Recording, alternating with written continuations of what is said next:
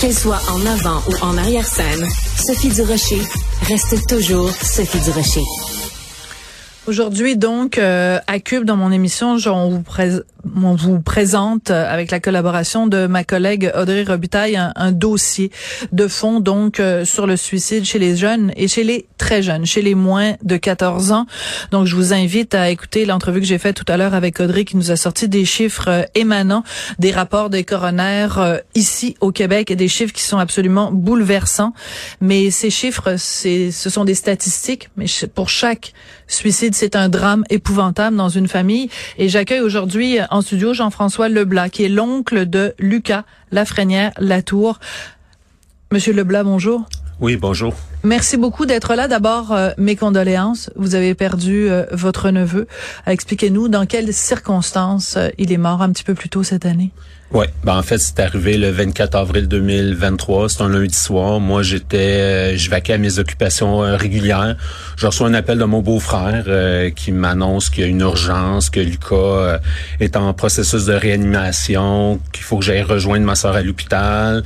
Donc Lucas, il a posé un geste violent envers lui-même et ça en est suivi toute la nuit à l'hôpital et assez rapidement, on a été informé que en fait, il n'y avait plus rien à faire. Là. Donc, euh, c'était déjà euh, terminé. Là. Quel âge il avait, Lucas? 12 ans. Il allait avoir 13 ans au mois de juin. Ouais. Excusez-moi, mais le suicide, c'est toujours un drame, euh, en particulier chez un enfant. Est-ce que depuis les faits, vous avez réussi à mettre ensemble les morceaux du casse-tête pour comprendre le pourquoi derrière ce geste-là? Euh, non, pas vraiment. Tout ce qu'on sait, c'est des bribes avec euh, l'école, euh, des gens qui nous rapportent des choses. Il aurait été victime d'intimidation à l'école, mais ça, il en a jamais parlé. Lucas, faut comprendre que c'était un petit gars très très renfermé, qu'il ne parlait pas. il y avait une façade, tout allait bien, en tout cas à première vue, ce qu'on voyait. Donc ce qui est arrivé, ça nous a complètement pris par surprise, un choc total. On n'avait jamais, jamais vu ça venir. Donc, euh, il nous en avait pas parlé, on avait pu, on aurait, euh, on n'a pas pu l'aider, on n'a rien pu faire en fait là. il y a rien que vous pouvez interpréter et euh, et dire ben peut-être que ça c'était un indice ou peut-être que donc il a jamais verbalisé ou il y a jamais eu disons d'appel à l'aide dans les mois qui ont précédé? Ouais, non, il y a jamais eu d'appel à l'aide. Tout ce qu'on sait c'est qu'il parlait à une collègue de classe, une amie qui a à peu près son âge, puis qui avait verbalisé ses intentions à cette personne-là. Oui, sauf que c'est euh, ça, c'est par des messages qu'on a retracés là avec les réseaux sociaux, mais c'est clair que cette personne-là, à 12 ans, elle aussi probablement ne pouvait pas recevoir euh, euh, et prendre au sérieux peut-être la détresse de, de Lucas. Là. Donc, mais Lucas, il a fait le choix de pas en parler à personne d'autre. Donc, il en a parlé seulement à cette collègues de classe là. Euh, Puis on peut pas demander à un enfant de 12 ans de, de comprendre la, la gravité de cette déclaration que Lucas aurait faite. Et puis aussi, euh, on en parlait tout à l'heure avec Audrey, c'est que euh, un enfant de cet âge-là n'a pas nécessairement la, la, la conscience que quand on pose ce geste-là, c'est un geste mm. définitif. Mm-hmm. Tu sais, le rapport avec la mort, on est pas le même quand on a 10 ans, 12 ans que quand on en a 30 ou 40 là. Non, c'est ça, effectivement. Mais ce qu'on sait aussi, c'est qu'il avait euh, planifié son geste avec une préparation. Donc, euh, oui, c'est un geste impulsif, peut-être cette journée-là, mais il pensait déjà euh, un petit peu d'avance, là, d'après ce qu'on sait comme, information. Là. Pour quelle raison, mais j'apprécie énormément que vous soyez là aujourd'hui, mais je sens qu'il y a une raison, il y a un message que vous voulez envoyer aujourd'hui et c'est pour ça que vous êtes là euh, avec nous. Quel est-il ce message Oui, absolument. En fait, euh, nous, on est une famille, tout ce qui est de plus normal. Lucas vivait bien avec ma sœur, euh, son beau-frère, mon beau-frère, c'est-à-dire la petite sœur de Lucas aussi. Tout le monde vivait bien. il manquait de rien. jamais on aurait pu se douter de cette situation-là, que ça allait arriver. Donc, si ça arrive, dans une famille comme la nôtre, là, qui a, qui a pas d'enjeu particulier, euh, de problématiques particulières, mm. ben ça peut arriver n'importe où.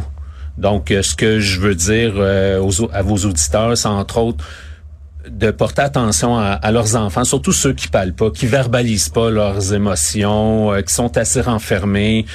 On sait jamais ce qui peut se cacher en arrière de ça. C'est épouvantable aussi le choc qu'on a à vivre. Et les répercussions aussi de cette de ce geste là la famille de ma soeur est en train d'être euh, détruite, est en processus de séparation. Donc, hmm. euh, vous comprenez, ça a énormément d'impact. Mais je suis conscient en même temps qu'un enfant de 12 ans a pas réfléchi à toutes ces conséquences-là.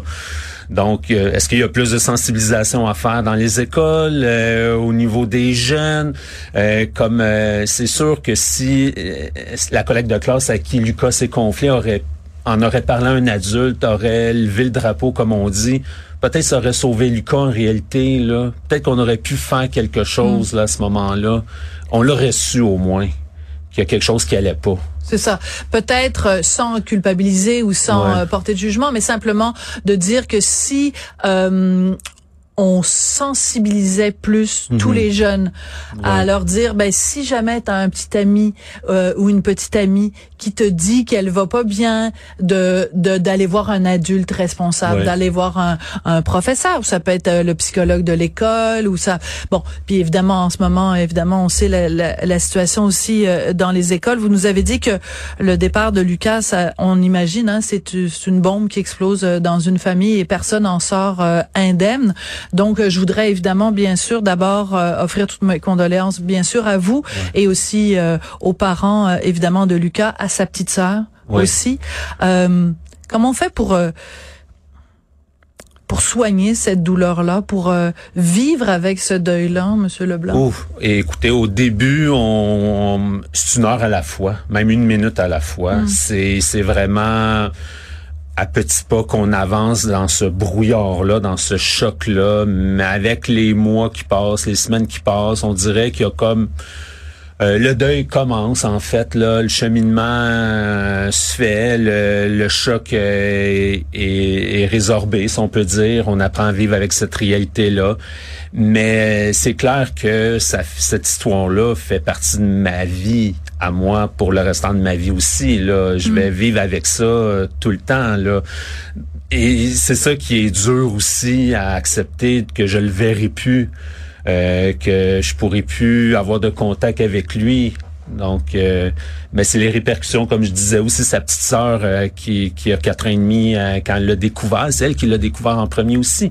Donc, elle reste avec des images et euh, là, faut vivre avec ça aussi. Faut, elle a des comportements difficiles. Euh, Est-ce qu'elle est suivie? Oui, oui, oui. Elle a été très bien prise en charge là par euh, le système de santé. Ça, on peut dire un bon un bon mot là pour le système. Ça a très bien été dans son cas. Elle voit une psychologue aux deux semaines mais il va avoir beaucoup de travail à faire quand elle va grandir encore plus. Là, elle, vient d'avoir cinq ans, elle n'est pas en mesure de tout exprimer ses émotions, mm. mais elle les exprime avec de la colère, peut-être de l'impulsivité. Donc et c'est tout à fait normal. Ah, absolument. Et c'est tout à fait normal.